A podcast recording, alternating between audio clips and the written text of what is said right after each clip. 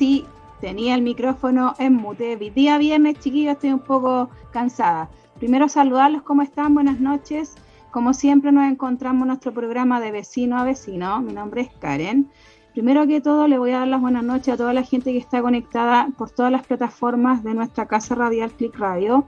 Y también les vamos a dejar nuestro WhatsApp para que envíen las preguntas en vivo para hacérselas a nuestro invitado que lo vamos a presentar a continuación. El WhatsApp es más 569 538 11 289 para que nos envíen sus preguntas, eh, sus comentarios y se conecten por todas las redes sociales que están conectadas con Click Radio. Le vamos a darle la bienvenida a nuestro candidato a diputado por el Distrito 13, ex candidato constituyente también, don Luis Silva y. Buenas noches, don Luis, ¿cómo está? Muy buenas noches, Karen. Muy bien. ¿Y tú? Muchas gracias por la invitación. Bien, también, como siempre, un gusto verlo nuevamente. Yo lo tuve como candidato a constituyente anteriormente. Eh, ¿Cómo estuvo eso, don Luis, para contextualizar a la gente e informarlos también? Porque me están preguntando qué pasó con eso, cómo estuvo eso, y le damos con lo que estamos ahora.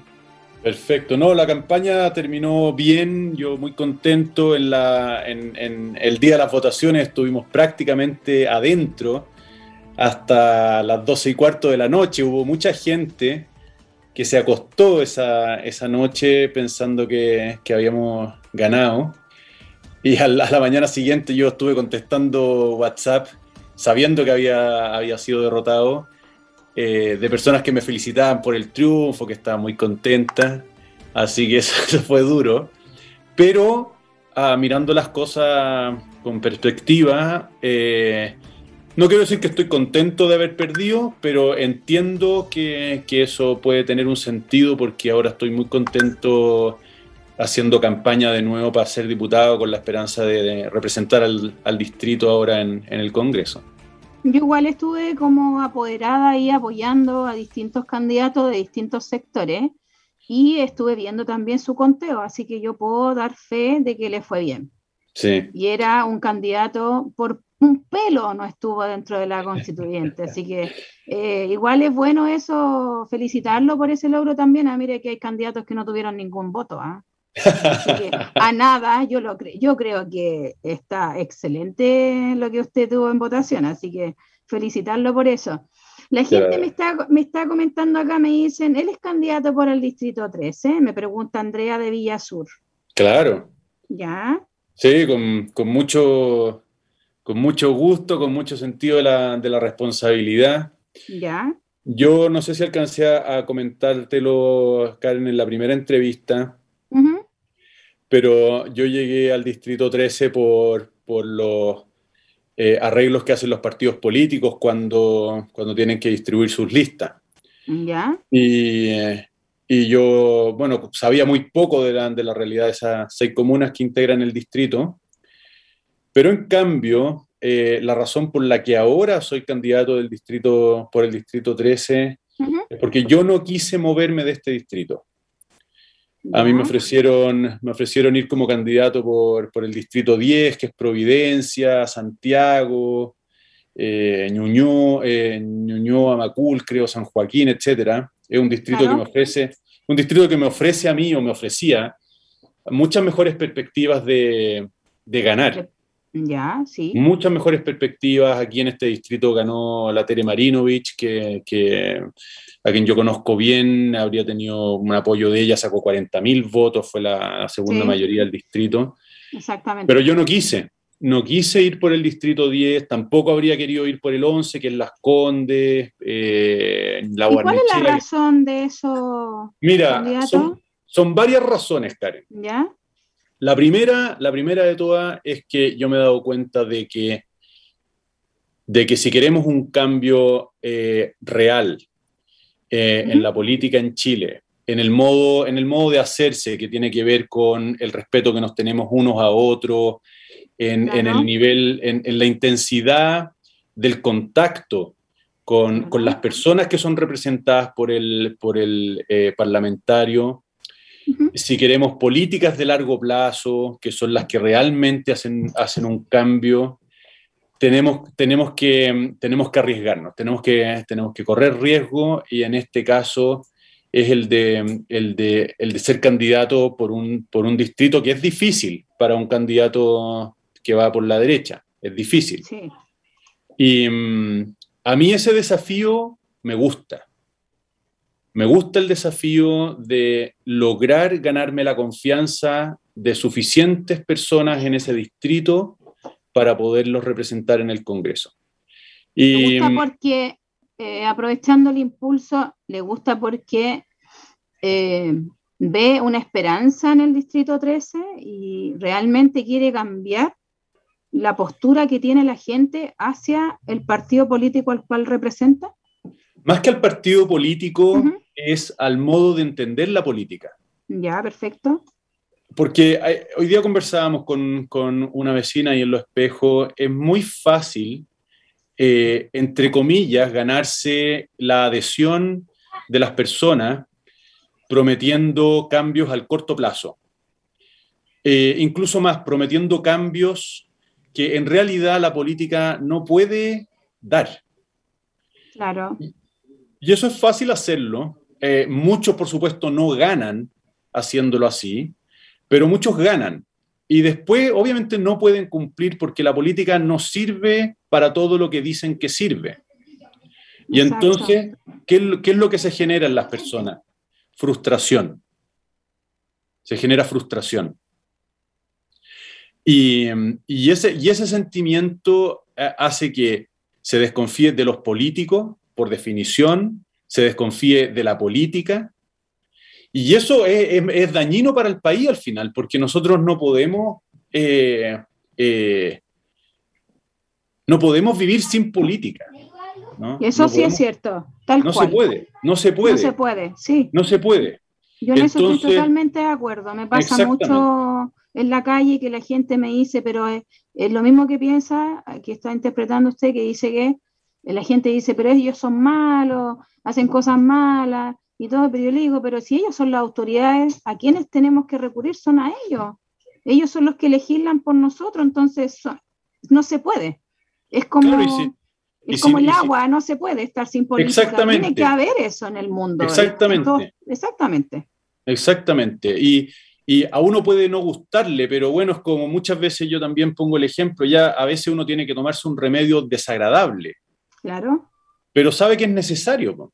A veces uno tiene que comer, a veces uno tiene que comer una comida que no le gusta, pero sabe que tiene que comerla porque necesita el alimento. Y, y con la política pasa algo así, puede no gustarte la política, pueden no gustarte los políticos, pero, pero es necesaria. Y, dado que es necesaria, puesto que es necesaria, creo que vale la pena esforzarse porque allí estén los mejores. Sí, eso, yo estoy totalmente de acuerdo con eso, que la gente igual está bien, que tengan su postura y que piensen, todos no pensamos igual, pero necesitamos de, los legisladores, necesitamos de, de, que estén gente al mando, nosotros no todos sabemos bien lo que se hace en la política, entonces lo necesitamos, es necesario igual. creo que eso la gente tiene que entenderlo y a la vez también conocer a las personas. Yo a todas las personas que entrevisto, yo les digo a todos, de hecho me pasó hace poco un comentario no me gustó, yo entrevisto a todos y a mí me da igual el partido al cual representan, porque una dirigente tiene que estar y trabajar con todos, al igual como ustedes, los candidatos y cuando usted tenga el cargo de diputado, también tiene que trabajar con todos. No hacer diferencia, porque eso hace la diferencia. Efectivamente, y por eso, por eso yo, no, yo no trato o no entiendo mi campaña como atraer a la gente hacia un partido político. Yo honestamente lo que trato es de ganarme la confianza mostrándome como soy. Y si no les gusta lo que ven, no voten por mí, yo tampoco lo haría, pero si les gusta lo que ven, voten por mí sin importar eh, si soy de, tal eh, lugar o de tal otro, si me dedico a tal cosa o a tal otra, o si tengo... Y de hecho me creo, creo haberme ganado la confianza en la primera campaña y he mantenido esas relaciones que yo creo que en muchos casos se han convertido realmente en lazos de amistad. O sea, yo hoy día estuve almorzando en la casa de una vecina en Lo Espejo, con quien me siento amistad, con, una relación de amistad. Después me junté eh, en San Miguel con una amiga que hice durante la campaña, que es de Pedro Aguirre Cerda, y ella es de izquierda, diríamos, dura, es decir, de las que va a las velatones en el patio 29, que ha sido varias veces arrestada por carabineros. Eh, lo cual me confirma que se puede, se puede ser candidato eh, y ganar la confianza de la gente al margen de cualquier referencia a partidos políticos o ideas políticas incluso. No, yo no sé, eh, Karen, qué le pasa a los demás candidatos, pero yo debo reconocerte que en el, tiempo que llevo gastado en campaña, tanto en la primera como en esta, hablo muy poco de política, muy poco de política. Escucho mucho, en cambio, escucho mucho historias de vida personal, eh, de situaciones familiares, de las necesidades de, sus vecinos, eh, aspiraciones que tienen, sueños que tienen para sus hijos, para sus nietos, historias de vida. Historias de vida, no, no, hablamos de política, no hablamos de política. Oiga, ¿qué piensa usted sobre la reforma de no sé qué? Oiga, pero ¿qué piensa usted de cómo se está comportando la lista de no sé dónde, no sé cuál? Nadie pregunta eso, no les, no les importa demasiado. Yo creo que, Mm. A mí me gusta imaginarlo, yo, yo entiendo que a no todos les puede gustar esta imagen y quizás no es buena, pero a mí me gusta imaginar esto como, mire, señora, yo, eh, eh, yo quiero que usted se suba, quiero que usted se suba a un bus y confíe en que yo voy a manejarlo bien, para que usted disfrute del paisaje, disfrute conversando con la persona que le tocó al lado, pueda estar tranquila de que sus hijos van a llegar tranquilos, eh, van a llegar eh, salvo, eh, sano y salvo al destino. Sí, eso es verdad. A mí me gusta eso, me gusta esa. Jorge Seguiel nos hace la pregunta y nos dice, ¿cuál es su postura respecto al cuarto retiro? A mí personalmente no me gusta, yo estaría en contra del cuarto retiro. ¿Por qué? Porque creo, creo que aplicado indiscriminadamente como son, como son estos retiros, va a producir un daño en la economía que vamos a tardar quizás en percibir. No es tan fácil relacionarlo espontáneamente con el cuarto retiro, pero que va a hacer que a todos nos cueste más la vida en el futuro. Tiene que ver el tema de la inflación. Claro, porque en el fondo, claro, yo, yo no soy economista, pero sí sé que si entra mucho dinero circulante en la economía, los costos suben. ¿Y ¿Por qué pasa eso? ¿Por porque qué pasará eso? Porque en el fondo, si yo, si yo vendo manzanas a, a, 10 pesos y, y, todo el mundo ahora tiene plata para comprarme las manzanas a 10 pesos, voy a tener mucha gente que quiere comprarme las manzanas. Perfecto. Y por lo tanto, si yo mantengo el, peso de el, el, el, precio de los 10 pesos, se me van a acabar al tiro y me va a costar más recuperarlas después, por lo tanto yo subo el precio de las manzanas de 10 a 15 pesos. Total, la gente tiene plata para comprarla. Y todo va a ser lo mismo. Exacto. Y entonces se genera un círculo, un círculo vicioso en donde todo se va encareciendo y al que al final, el que al final termina pagando eh, el costo del alza de, de, los precios es el consumidor final. Y obviamente que quien más, duro, quien más duro siente ese golpe es quien tiene menos margen eh, para gastar.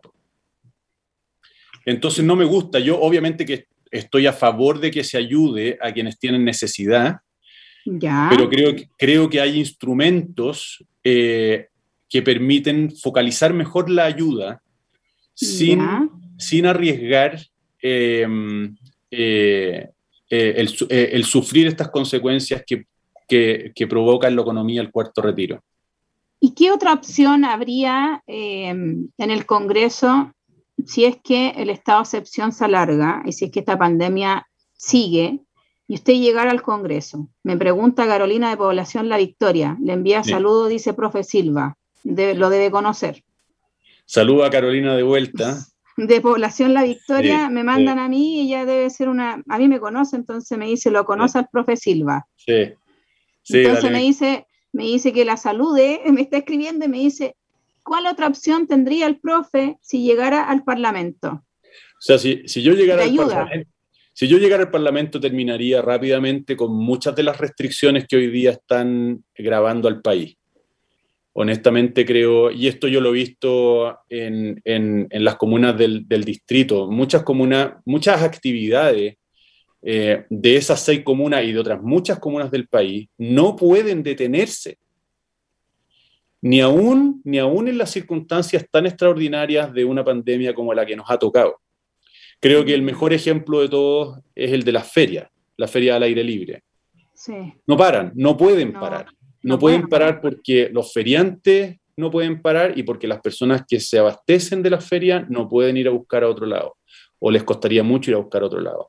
Y si tú, si tú replicas eh, ese fenómeno a otros rubros, te vas a encontrar con lo mismo. ¿no?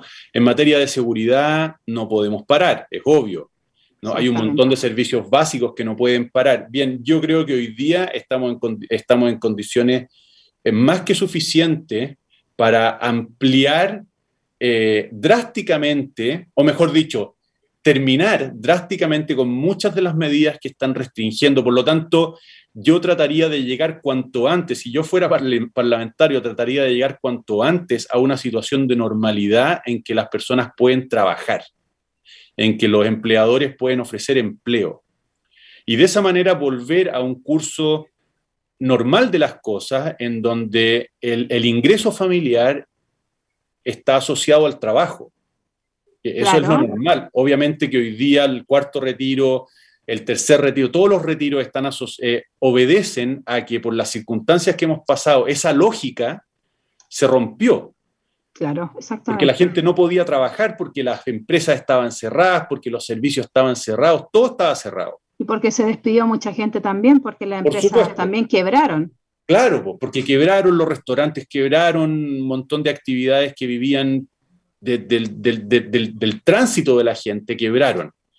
Entonces, si tú creas las condiciones para que se recuperen esas actividades, tú creas las condiciones para que el ingreso familiar eh, tenga su origen en la más natural de todas las causas, que es el trabajo.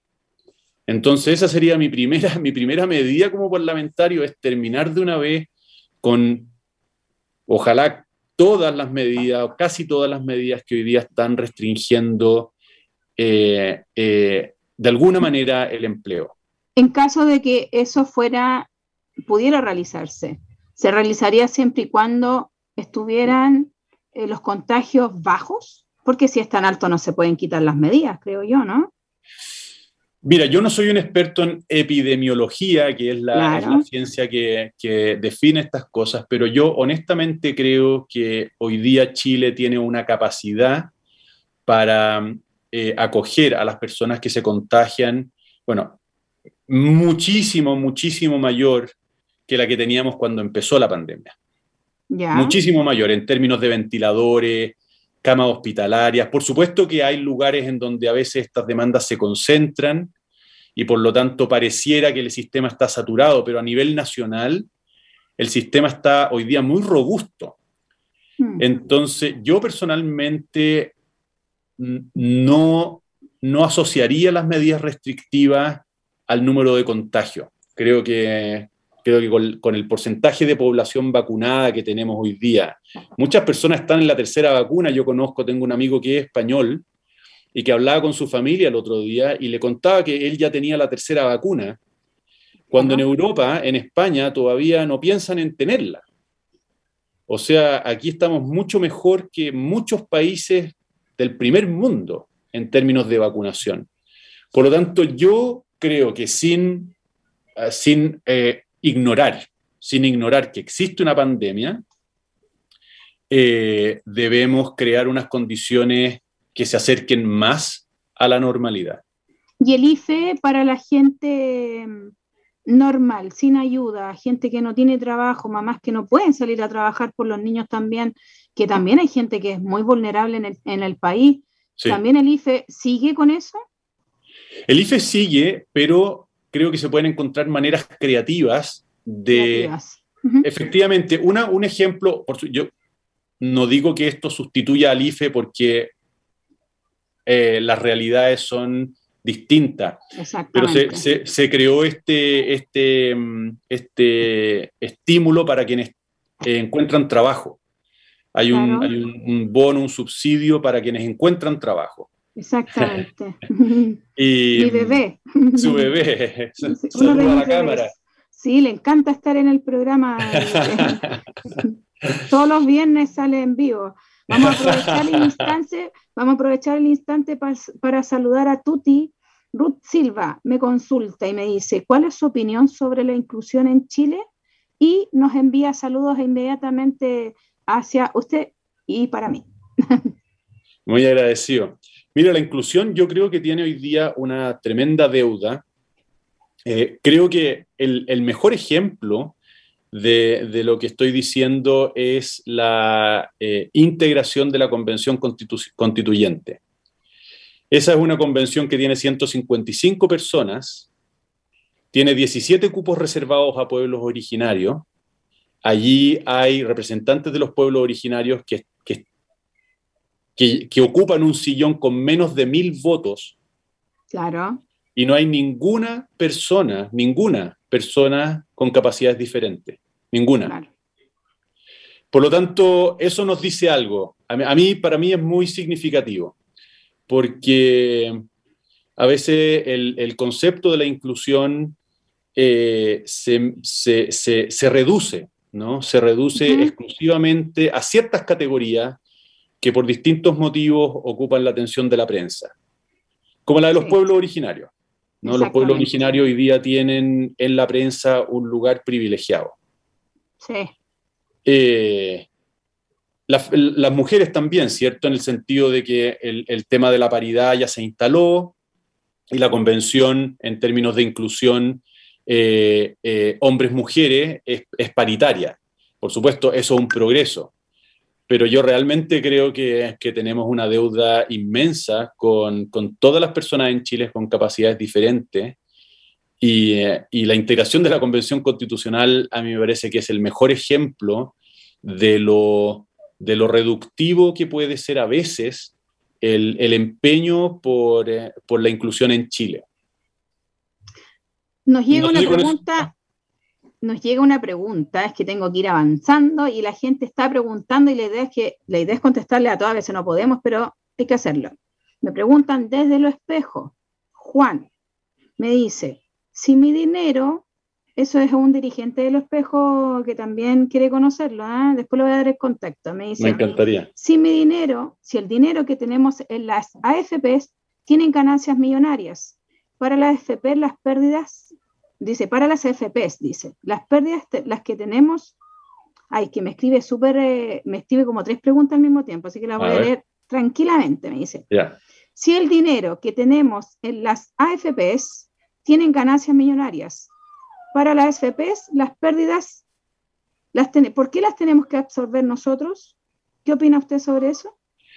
Ahí yo entiendo que han habido ajustes, porque efectivamente hubo, hubo un momento en la regulación en que los bajos rendimientos de los fondos eh, las, las, sufría mucho más el cotizante que la AFP. Entiendo que eso en parte se corrigió. Yo desconozco el detalle de la legislación, pero sí, si como dice Juan, hubiera un margen, hubiera un margen para ajustar aún mejor la, distribución del riesgo, porque ese es, el, es el punto al final, ¿no es cierto? tú, pones tu plata, tú pones tu plata en una AFP que se supone que la va a hacer rendir y esa operación tiene un riesgo. A veces rinde más, a veces rinde menos. La pregunta es, ¿quién asume el riesgo? Y en la pregunta de Juan, eh, lo que nos está haciendo ver es que el cotizante asume un riesgo mayor que la AFP. Exactamente. Si, si, si es así, yo estaría porque la AFP comparta igual riesgo que el cotizante. De todas maneras. y ahí en esa, en esa, apoyando a Juan y escuchando la pregunta y respondiéndola, ¿Apoyaría el cuarto retiro entonces? Si pensara, no. no. porque creo que no tiene que ver, no tiene que ver con la pregunta. Ya, me dice acá, eh, sabemos muy bien que la gente no tiene cultura financiera y que la gente de Chile vive el día a día. Entonces, ¿qué opina de eso? Mira, una cuestión que conversamos que está muy relacionada con eh, la falta de cultura financiera por una parte y el día a día por otra, eh, tiene que ver con la promoción del crédito de consumo rápido o del retail. Por ejemplo, hoy día estaba viendo la televisión, yo no veo mucha televisión, Karen. Pero hoy día, mientras almorzaba con, con, mi amiga de los espejos, estábamos viendo la tele y ahí sale un comercial de CMR Falabella. Sí, lo he visto toda la semana. Exactamente, y te vende una parrilla, antes eran 49.600, ahora te la vende a 36.700 pesos. Después te pone un, un frigobar, antes 57.000 pesos, ahora 49.000 pesos. Acumula puntos eh, CMR Falaela, usa tu tarjeta. Claro, exacto. Ya, a mí eso no me gusta. ¿Por qué? Porque lo que hace es, eso es publicidad, es marketing. Hay mucha ciencia detrás de esos comerciales que pasan por la televisión, mucho, mucho estudio acerca de cómo funciona la parte más irracional de nuestro cerebro. Claro. Y por lo tanto, crea necesidades en personas que a veces viven al día y les hace gastar plata que no tienen a través de una tarjeta de crédito, que te la regalan prácticamente. La CMR Falabella prácticamente te la regalan y dicen, mire, usted gaste hoy plata que no tiene y nos paga a futuro en cómodas cuotas. Bien, a mí parece que eso está muy relacionado con la pregunta de Juan y el problema de la cultura financiera. Porque si tú supieras que al comprar una parrilla hoy en 49 mil pesos, en 12 cuotas, más los intereses, tú vas a estar pagando por esa misma parrilla al cabo de los 12 meses mucha más plata que la que te dijeron. ¿Cachai? porque, porque están los intereses. Entonces, eso es un problema, es un problema. La gente, es muy arriesgada, ¿cree usted? Es que yo creo que no, que no, precisamente porque Juan nos hace ver que hay muchas veces falta de cultura financiera. Exactamente. Yo, creo que no hay conciencia del riesgo. Claro. De hecho, ayer hablábamos una cosa muy interesante, Karen. No sé si lo voy a explicar bien, pero normalmente, normalmente el, la satisfacción viene como consecuencia del esfuerzo. Es decir, tú te esfuerzas por hacer algo y el resultado de ese esfuerzo es un premio. ¿no? No sé, por ejemplo, eh, muchas veces la mamá le puede decir al hijo, mira, si te comes toda la comida, te paso el teléfono, o puedes ver la serie, o te, o te doy un postre. Si no te comes toda la comida, no. ¿Cierto? Sí, yo, transo, muchas cosas así con mi hijo. Exactamente. Exactamente. en el fondo lo que le estás enseñando a tu hijo es, mire, el premio eh, eh, eh, hay un premio por el esfuerzo. Bien, lo que hace la industria del crédito y especialmente el crédito de consumo y el retail es precisamente lo contrario, romper esa lógica porque te dice, yo le doy la satisfacción ahora, lleves el plasma ahora. Con una tarjeta que yo le voy a dar, usted se lleva el plasma ahora. No hay esfuerzo. No hay esfuerzo, tú te llevas la televisión sin haber hecho nada prácticamente. Pero después tienes 12 meses pagando las cuotas de una televisión que para el, para el cabo de los 12 meses va a tener un año de uso. Y, la lógica se rompe. En el fondo tú hay un momento en que dices, ¿por qué yo estoy pagando estas cuotas? ¿No? Como que se te olvida que compraste una televisión antes eh, con el compromiso de pagar las cuotas y entonces se produce una cierta como frustración muy natural porque tú esperas que el premio venga al final del esfuerzo. Y en cambio aquí el premio fue al principio, es como que tú le das el... el, tú ya, ya, hablamos antes que a mí me gustan los postres. Es como que tú me dices, mira, te voy a dar el postre a condición de que te... pero después te tienes que comer toda la comida. Claro, al revés. Claro, al revés. Entonces yo me como el postre y después tú me dices, ya, ahora tienes que comerte la comida. yo digo, es que ya no quiero comer. Ya no, ¿Por qué tengo que comerme la comida? Y tú me dices, bueno, pues si te comiste el postre al principio. Ya, pero ya me lo comí, ¿por qué me tengo que comer ahora la comida para comerme el postre si el postre ya me lo comí? ¿Me explico, no? Que se rompe. Sí, no, claramente. Se rompe esa lógica y eso yo creo que genera efectos sociales eh, que hoy día no están bien diagnosticados, pero que en buena medida explican la frustración de mucha gente, eh, la animosidad contra el sistema financiero, contra las casas comerciales muchas veces. Eh, con los bancos igual, sobre todo. Los bancos. A mí, me, pasó la semana pasada que nosotros hicimos un reportaje eh, en base a la vivienda y también comentamos en vivo e indirecto en un programa que yo estuve invitada en el matinal de un canal X y eh, nos da rabia igual escuchar que por qué tantos requisitos si yo soy capaz de pagar un, un, arriendo todos los meses, soy capaz de tener al día todas las cuentas básicas, y soy responsable, ¿por qué no ser responsable para tener un crédito y pagar mi propia casa? Claro. ¿Por qué tanto, tanta burocracia si yo quiero tener eso? Es algo que todos queremos tener y cuesta, lo sé. Hay que tener un esfuerzo y en la vida a uno le enseñan eso, por lo menos a mí eso me enseñaron, pero y lo practico. Entonces, a veces la gente se frustra mucho y yo en lo personal le puedo comentar que mucho, muchos años atrás, muchos, muchos, se ocupaba mucho el tema del crédito y la tarjeta y todo. Y después uno ve que paga demasiado, entonces uno elimina y aprende a ahorrar, aprende a comprar y a buscar más rápido al contado. Cuesta, pero se hace. ya, se pero puede, ¿ah? se puede. Pero eso que estás diciendo tú, eso que estás diciendo tú, no son muchos, pues Karen, los que aprenden. No, yo lo sé, yo lo sé. No son muchos. En el fondo, lo que tú me estás contando que tú has aprendido y que tú haces, y quizás lo hace Juan también, que nos hizo esta interesantísima pregunta, son muchos los que no la hacen.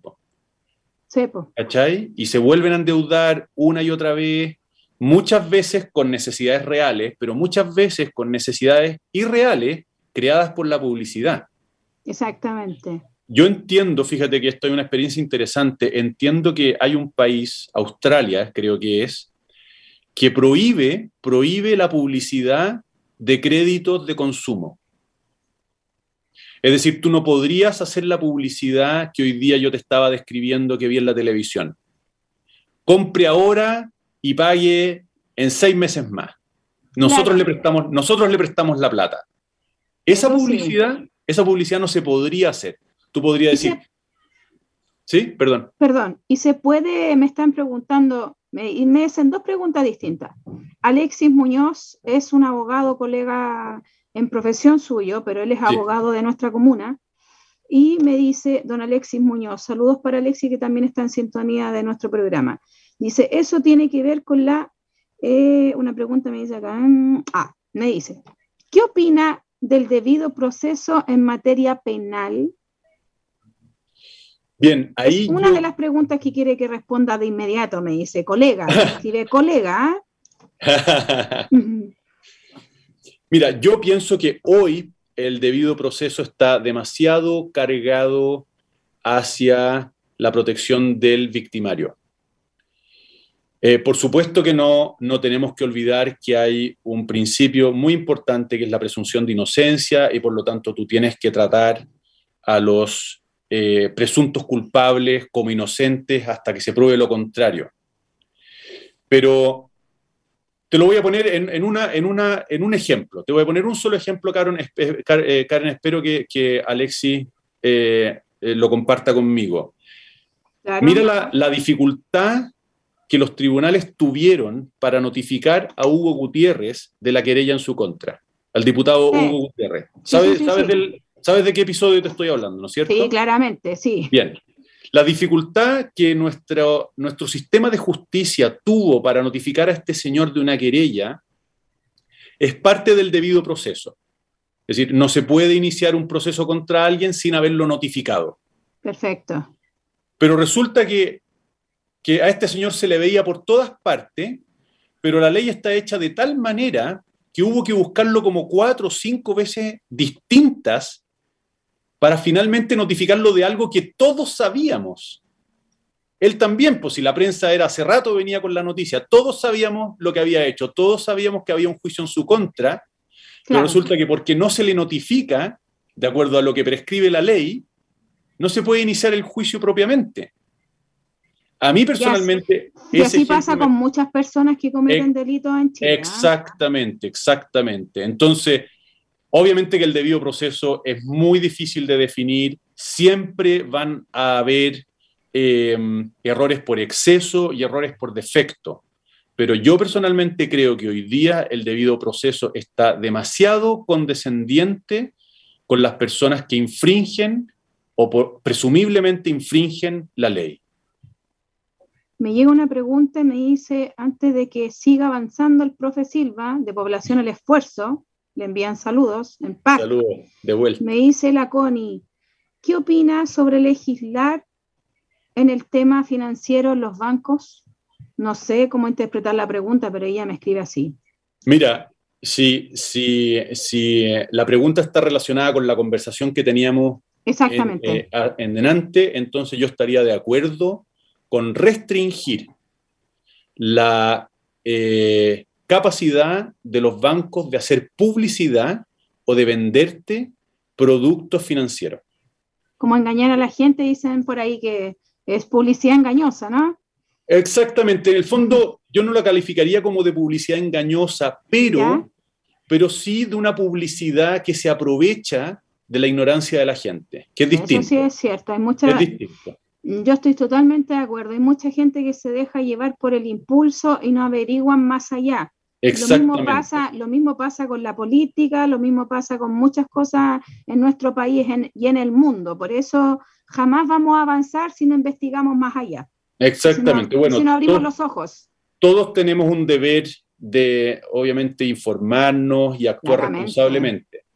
Pero yo creo que a los bancos hoy día se les puede exigir, a los bancos, a las casas comerciales en general, a todos los actores del sistema financiero, creo que se les puede exigir estándares más rigurosos a la hora de facilitar productos financieros a la gente. De Villa Valledor le envían también saludos, ¿ah? que estuvo ahí en terreno. Igual estuve viendo, bueno, usted sabe que yo investigo a los candidatos, bueno, yo usted lo conozco, entonces he visto que estuvo en San Ramón. ¿Qué plato que degustó? No sé, pero yo vi Queque, estuvo en el espejo, estuvo en PAC, ha estado en, la granja, ha estado por todo el distrito, ¿ah? No, y en el, en el bosque, en el bosque tengo mi profesor de cueca.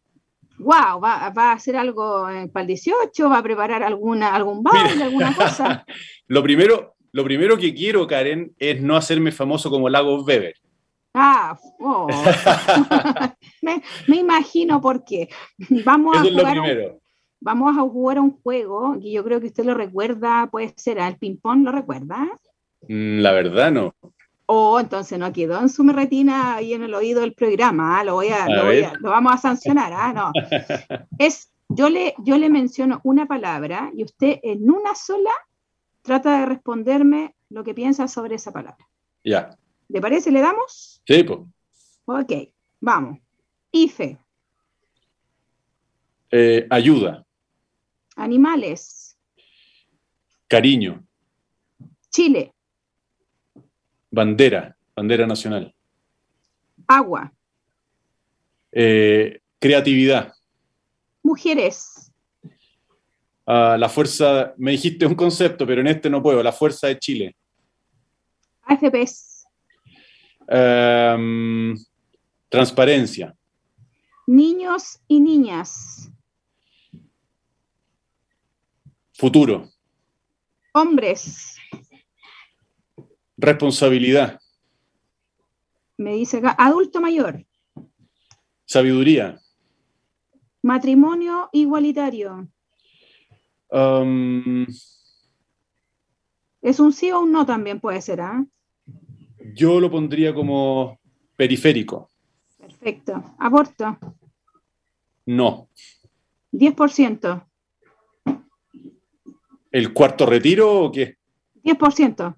Ah. estamos hablando que puede venir un quinto, un 100%, también se está hablando, ¿ah? Yo pondría suficiente. Perfecto. Carabineros.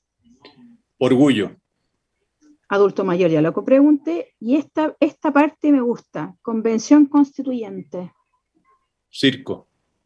Wow, fuerte, me encantó eh, hablar del tema. Me comentan acá y me preguntan y me dicen, don Luis, ¿habrá, ¿habrá instalado su bandera? no, tengo que reconocer que no la he puesto todavía. De los Ayudor Sur me envían la pregunta, ¿ah? Luis, Luis un, un, colega ahí de nombre me envía que le pregunte si instaló su bandera. No, puede ser que haya mismo- estado, puede ser que en el terreno lo haya conocido, le haya preguntado, pero me dice en forma de preguntarle, obviamente, ¿y por qué no, don Luis? Yo ya la tengo lista la mía, tengo No, el, pasaje, todo. Mira, ¿sabéis lo que pasa? Yo, lo que yo creo que pasa es que uno cuando está en campaña está con la mente tan puesta en el día a día de sus actividades, en las necesidades que van saliendo en el terreno, en, en la cantidad de pendientes que se van acumulando, que bueno, esa, no sé si sirve como excusa, pero creo que esa es la razón. Puede ser, pero va a tener un tiempo, yo creo que para que lo haga, porque si quiere ser un, condi- un diputado de la República, tiene que estar con su bandera en su casa, pues. No, hoy día, con el, hoy día con el terminando, DEPA, no sé. terminando esta entrevista, Karen, prometo que la voy a buscar y la cuelgo Ya. aquí desde Y mi... quiero ver esa foto en redes sociales, ¿ah? Listo, mañana mismo. Eh, Nos comentan acá y me preguntan, eh, no sé si usted ha estado pendiente del Facebook que yo tengo acá en Pedro Aguirre Cerda, en la cual yo, eh, hay muchos que saben y yo a mí no me da miedo decirlo, ¿ah? yo no participo en las marchas eh, que han habido ni nada, yo participo y apoyo totalmente las demandas de las personas, pero en las marchas no. Pero en las marchas de eh, Carolina Díaz nos dice, excelente programa, felicitaciones Karen. Gracias Carolina, muchas gracias. Saludos a la Carolina también. Sí, saludo a la Caro. Me dicen acá, si usted apoyaría una ley, ¿qué quieren hacer los papás que han perdido niños asesinados? No sé si, que, si está un poco eh, informado No, del tema. No, infórmame tú, Karen, en un segundo, Ya. si quieres. Por ahí. Yo he estado en esa campaña y he ido a todas las marchas que apoyan eh, para en- endurecer las penas de delincuentes que matan a los niños. Estamos hablando del caso Tamara, el caso Tomás, Perfecto. caso Ámbar, yo estoy con esa agrupación y he apoyado esas marchas. Entonces me preguntan acá, si usted estaría dispuesto a apoyar ese tipo de, de ley, que la ley Sí. se convierta, que el dolor se convierta en ley. ¿Es fuerte el hashtag que se usa en esa agrupación? Sí. ¿Qué opina sobre eso? Sí, no, yo estaría dispuesto. Mira, al final, eh, eh, Karen, claro, nosotros podemos crear leyes que endurezcan las penas a los delitos, Claro, pero lo que en verdad, en verdad es crítico es que las leyes que creemos se apliquen, claro, que es otra cosa distinta. O sea, tú puedes crear una ley muy dura y después no se aplica. Te voy a poner un solo ejemplo, que es la ley eh, antiterrorismo eh, que no tiene aplicación en la Araucanía.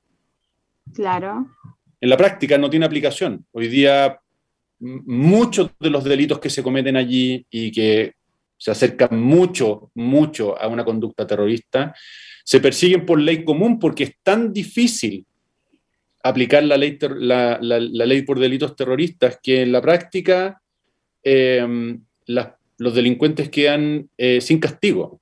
Así que yo de todas maneras estaría por apoyar la causa eh, de la que tú me hablas, eh, que el dolor estaría dispuesto a apoyar, don Luis. eh, yo aprovecho inmediatamente del impulso, ya que estamos acá conversando, de apoyar porque hay familiares de Tamara que viven en PAC. Mira, Entonces, eh, a mí me gustaría igual hacer el nexo. Yo siempre hago los nexos en este sentido. Ese es mi trabajo como dirigente, ayudar a la gente. Y si llego a personajes y a personas que quieren ser candidatos y usted logra ser diputado, eh, me gustaría también que apoyaran el sentido y usted tiene una profesión que también es necesaria para, para este tipo de leyes que es abogado. Entonces, me gustaría también hacer el enganche y comprometerlo con algún tipo de, de aporte o ayuda en caso de que la gente me diga que sí, hacer el nexo. sí, yo encantado. Encantado, se me encantaría conocer a los parientes de Tamara también. Yo los tuve en mi programa, he entrevistado a ellos, ahora prontamente también vamos a tener a la mamá de Tomás, que también conocí a la mamá de Tomás, que es el bebé que falleció en el sur. Vamos a tener a varios personajes que están en la agrupación, que son papás de niños que perdieron, perdieron a sus hijos en lamentables hechos de delincuencia y los vamos a tener también en el programa. Lo hemos tenido y los vamos a tener prontamente. Me dicen acá, felicito al colega, muy buena exposición. Muchas Eso gracias. lo dice Alex, que es abogado de nue- nuestra comuna, abogado social de nuestra comuna y el abogado de mi agrupación de seguridad. ¿eh? Ni más ni menos. Muchos muchos saludos, Alex. Ah, hay que tener siempre, me dicen acá Carolina, Carolina me dice, Carolina Díaz, gran entrevistado. Envían saludos, Carolina. Sí. Vamos a hablar un poco también de eh, lo que ha pasado en la contingencia nacional. ¿Qué opinas sobre lo último que pasó con la convención constituyente que piden aumento de sueldo, aumento de presupuesto? ¿Qué es lo que opinas sobre eso? Pidieron un aumento de presupuesto. ¿Por qué? ¿Qué opinas sobre eso? ¿Está bien? ¿Está mal? ¿Ya es suficiente? O sea, a mí me habría gustado que no lo pidieran. Ya, perfecto. Porque creo que una de las promesas de la Convención Constitucional era ofrecer a Chile una renovación eh, respecto de los vicios de la política. Exacto. Y una de las cosas que más se le ha reprochado a la política, en particular al Congreso, ¿no es cierto?, son los altos recursos que consumen por un trabajo que aparentemente, por lo menos, eh, ofrece pocos resultados. Y mm, quizás necesitaban la plata y, no tuvieron más opción que pedirla. Pero a mí me habría gustado que no lo hicieran. Creo que habría sido lo más, creo que habría sido lo más coherente con la promesa que la Convención Constitucional representó para tantos chilenos de ofrecer, de, integrarse, de integrarse por personas que no eran políticas, que no estaban eh, maleadas por, por las prácticas habituales de la política.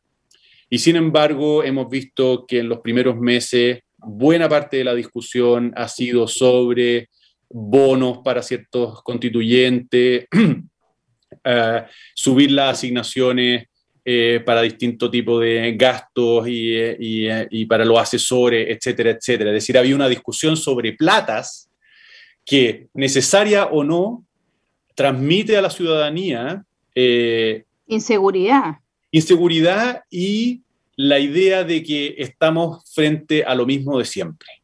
Sí, yo lo he escuchado y lo he visto. De hecho, yo ayer hice en mi página un, reposteo y una foto de justo en el en vivo en un canal X de cuando estaban pidiendo este aumento y la gente lo criticó mucho. De hecho, muchos escribieron en mi Facebook y decía que hubieran, hubieran votado rechazo.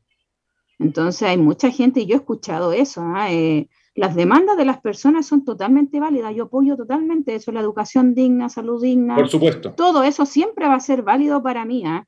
Por Pero en este sentido, yo igual estoy pensando que eh, dudo mucho que vayan a escribirla. Dudo mucho que vayan En un año yo creo que no lo han. Yo en un año te aseguro que no alcanzan. Es que no creo que ya se. Yo no, no veo eso. Usted sabe muy bien del tema de la constitución ya que imparte también eso en la universidad, ¿no? Entonces, es profesor, entonces, eh, a lo que voy yo, yo creo que una carta magna no se escribe en nueve meses, tampoco en un año. Entonces, igual es difícil, lo veo difícil, complicado, y veo que la gente se está desilusionando mucho el tema. Sí, bueno, y después también hemos tenido episodios puntuales, pero desde mi perspectiva, tristes, tristes, por ejemplo. O sea, yo entiendo que puede ser divertido ver a la tía Pikachu y a un dinosaurio metidos en, las salas de sesiones de, la Convención Constitucional, pero honestamente... Sale de lo común, exactamente, pero me parece no es algo serio. No, exactamente. Exactamente, o sea, transmiten una señal equívoca. Mucha gente se debe estar preguntando, bueno, ¿qué hacen estos señores? ¿Por qué están disfrazados de tía Pikachu, de Pikachu y de dinosaurio? Si son señores que ¿Y por qué estos señores están pidiendo más plata? ¿No? Si parece que lo están pasando tan bien. Cuando uno lo pasa bien en general tiene que pagar. Lo que la gente mucho, yo puedo comentar porque eso yo lo veo en mi Facebook, donde yo subo todo esto, siempre subo cosas. Yo obviamente cuando veo algo que está mal lo voy a subir igual. A mí me da lo mismo que lo haga, sea el presidente de ahí para abajo, me da igual. Yo lo voy a subir igual y voy a criticar porque yo vivo el día a día, sé lo que vive la gente, lo veo cada día, entonces lo voy a subir y lo voy a criticar no voy a premiar jamás algo que no me gusta. Entonces yo lo subí y la gente me decía, me escribían en el Facebook eh, que nosotros comemos en la calle, cuando muchas veces hemos trabajado y el almuerzo lo comemos en una plaza eh, y ellos están pidiendo poco menos un casino. Entonces, no lo sé. Yo creo que igual favoreció que usted no haya estado ahí, ¿ah? estaría en, en miscuido en ese circo, que esa palabra que usted definió, eh, dio la definición de la Convención Constitucional. Eh, mucha gente está criticando mucho el tema, eh, es mm. fuerte el tema con, con, la convención. Esperamos y les deseamos a todos los que están ahí eh, que trabajen. ¿ah? Es, lo, que le estoy diciendo directamente a todos. Yo he tenido muchos invitados aquí, de hecho tengo futuros invitados, Malucha Pinto, Marco Barraza, que son del otro sector, los tuve. Ahora los tengo, los voy a tener nuevamente y ellos están siempre en mi programa y conocen muy bien mi carácter. Me gusta decirle las cosas de frente, trabajen porque para eso hay mucha gente que sobrevive con 400 mil pesos y ustedes están teniendo casi 6 millones de pesos y no hacen nada. Trabajen, trabajen. A todos les digo lo mismo, a todos. Del otro sector, de todos los políticos, porque hay de todos lados, la lista del pueblo, a todos. Creo que cambiaron hasta el nombre.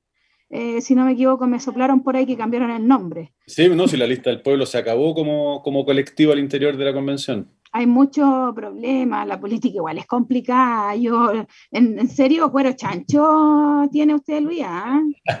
En serio, le gusta el tema, porque igual es difícil, es difícil el tema. vamos, a hablar un, vamos a hablar un poco de lo que nos queda cinco minutitos, vamos a hablar un poco de seguridad. Yo le comenté antes de, de, empezar el programa, usted ya sabe que a mí me encanta el tema de la, de la seguridad y veo el tema y tengo una agrupación en la comuna de Pedro Aguirre Cerda, que son comités de seguridad y bienestar. Así se llama la agrupación, agrupación de comités de seguridad y bienestar. Hemos hecho muchas cosas, estamos muy felices, muy, muy bien unidos, muy unidos, y mientras más gente se nos une, estamos más felices y contentos. Y la gente me pregunta acá, ¿usted estaría dispuesto a trabajar en base a la seguridad?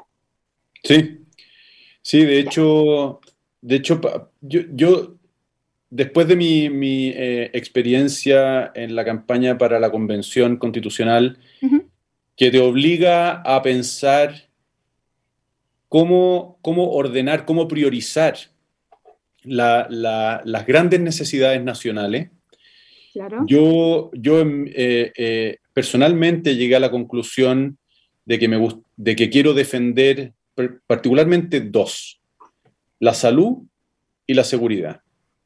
Claro.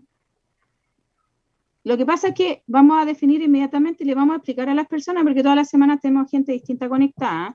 La seguridad es, abarca mucho, por eso igual se llama bienestar o alcance. Nosotros seguridad también vemos seguridad vial, en las podas de los árboles que también no tapen la luz, porque si tapan la luz cortan los cables y eso produce incendios, que no sé si ha estado informado del tema en, en parque hemos tenido mucho, sí, en el ah. espejo también, que se han quemado los cables. han habido muchos problemas con el cableado eléctrico, en el no ha respondido, ha sido un caos, el cambio de mando, entonces nos ha costado mucho. La seguridad tiene que ver con muchas cosas. Es súper importante ese punto para mí, para mi agrupación y mucha gente. Yo lo escuché ayer que la gente decía en una reunión de dirigentes que tuvimos, eh, hay mucha delincuencia mucha, y están totalmente desatados, no miran para ni un lado y disparan, no hacen nada, entierran el cuchillo así, tal cual. Eh, roban cualquier cosa, entran a las 6 de la mañana, hace una semana atrás aquí en Población Los Maitenes, entraron con pistola a un domicilio a las 6 y media de la mañana, les robaron todo, y el mismo modo operandi está en San Miguel. Hemos estado ahí al, al, al tanto de todo eso y a ese nivel he llegado, que les prendan la luz y que el delincuente la pistola en la cabeza. ¿Qué no, a hacer en contra de eso siendo un diputado de la República? Mira, a mí me hablaron, una vez me dieron una idea en un, debate sin querer que a mí me, gustó y me dijo, eh, él dijo, la, la integración, la integración produce seguridad. Claro. Esto es interesante porque Santiago no está bien integrado urbanísticamente. Hay comunas en donde la prevalencia del delito es mucho más alta que en otras comunas. Y las mismas comunas, también las comunas, y cada una de las seis comunas del distrito, también mirada con este lente, tiene problemas de integración. En cada una de las comunas que yo he conocido hay barrios y barrios. Sí. Y, entonces, en la medida en que, en que haya una especie de segregación urbana y, haya barrios marginales en donde los niños se crían sin áreas verdes, siempre en la calle, escuchando las peleas del vecino como si ocurrieran en la propia, en la propia casa. Exactamente. Eh, es obvio que, se, que hay, hay pocas condiciones para la seguridad. Entonces, eh, creo que este es un, es un, problema el de la seguridad y sobre todo después de cómo lo definiste tú, que tan ampliamente, que es holístico. Es decir, tú no puedes mirar solo a la sanción al delincuente. Exactamente. Porque no vas nunca a erradicar la causa de la delincuencia. Exacto. Por lo tanto, sin descuidar el castigo al que delinque, aumentando las penas si es necesario, por ejemplo, cuando se trata de atentados contra menores de edad, tú tienes que mirar a las causas y decir, bueno, quizá mi lucha contra la delincuencia está en tener, en tener plazas que sean espacios seguros para los niños. Está, por ejemplo, en fortalecer, que es una cosa que yo me he encontrado en varias comunas ya y que me encanta, en fortalecer los clubes de fútbol. Sí, el deporte. Que ofrecen, que ofrecen a los niños eh, un, un, espacio de crecimiento, desafío, trabajo en equipo, proyección profesional. Es una experiencia muy linda y que obviamente eh, en los grandes números te reduce el, potencial número de delincuentes, porque todos los delincuentes algún día fueron niños.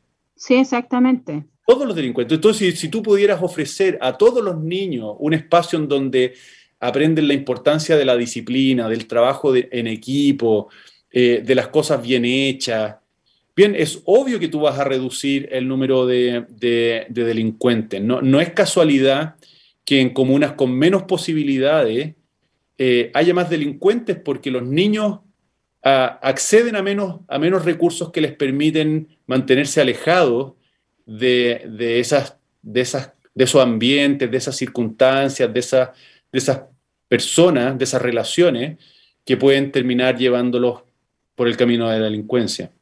Yo aprovechando el impulso, ya que lo escucho también y hablamos de las plazas, nosotros acá en Pedro y Guerrero tenemos nuestra plaza cívica maravillosa. Sí, muy linda. ¿La ha visitado? Pero, Está, todo rayado. Voy a, inmediatamente voy a pasar el envío a esos desalmados que la rayaron.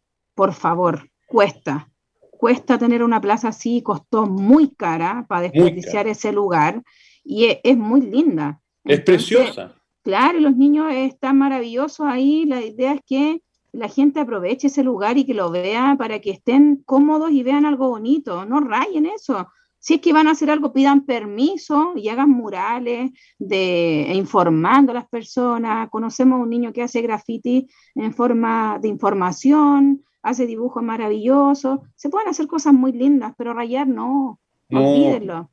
Olvídenlo. Tenemos, tenemos uno de los metros más lindos del planeta más limpios del planeta. Yo que conozco otros países, he tenido la suerte, gracias al Señor, que estuve fuera, eh, tenemos uno de los metros más limpios, que los gringos se sorprenden cuando llegan aquí.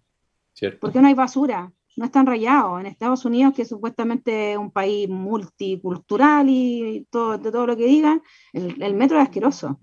Entonces, yo digo que hay que aprovechar y rayar, no le hacen daño, a, no hacemos daño nosotros mismos porque de nuestros impuestos salen esas pinturas para volver a pintar y todo el tema. Entonces, apoyemos, apoyemos cero, eso también es delincuencia. Así que aprovecho y tiro el impulso de, de la gente, eh, retarlos para que no se porten mal, por favor, en las plazas, en los espejos también, por favor, en el bosque, en la pintana, en la granja, en varios sectores me dicen que han rayado lugares que han estado inaugurados. Eh, le mandan saludos también aquí a Araceli, eh, que ya es de la Rizo Patrón. También le había saludos de la población Rizo Patrón. Muchos saludos de vuelta. ¿Tiene fans, ¿tiene fans candidato? ¿ah? ¿Tiene fans en el... Karina también le envía saludos de Unión Ferroviaria. Qué gusto. Bueno, cariño, cariño a Karina de vuelta. Cariño de vuelta, Karina. Bueno, esto es lo que esto es lo que esto es lo que yo te decía al principio, Karen, y es lo que explica que yo esté de nuevo haciendo campaña en el distrito, porque realmente yo siento que se ha creado una relación. Un lazo. Muy bonita, sí, sí, con, las personas, obviamente con el territorio del cual las personas no se pueden separar.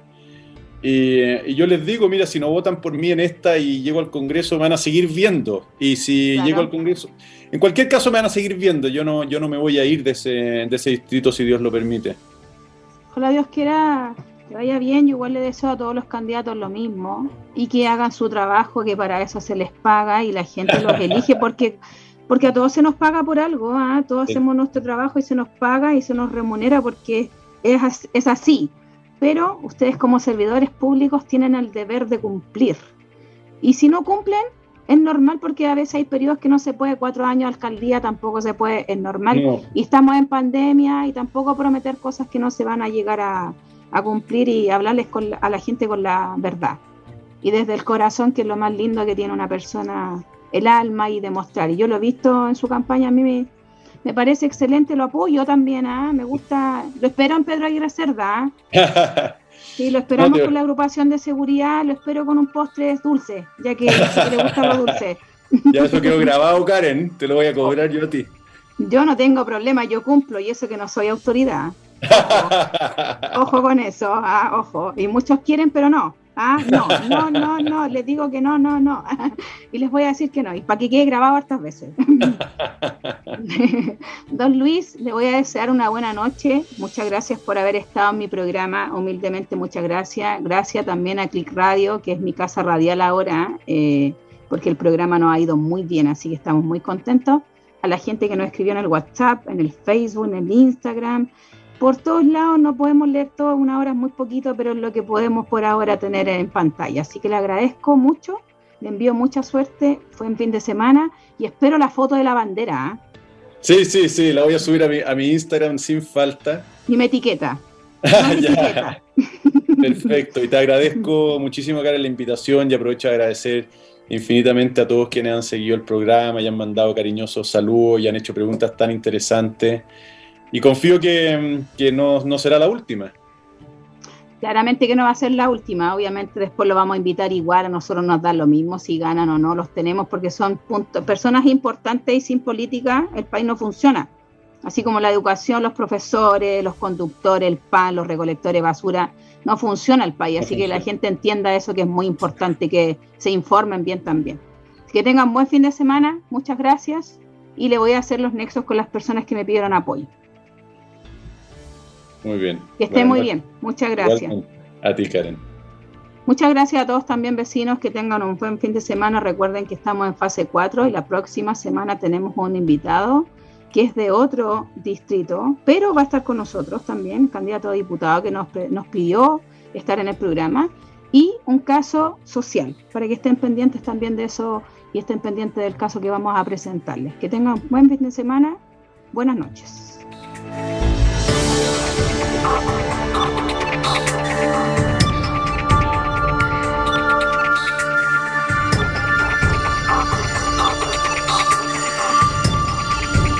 Click Radio. Punto CL.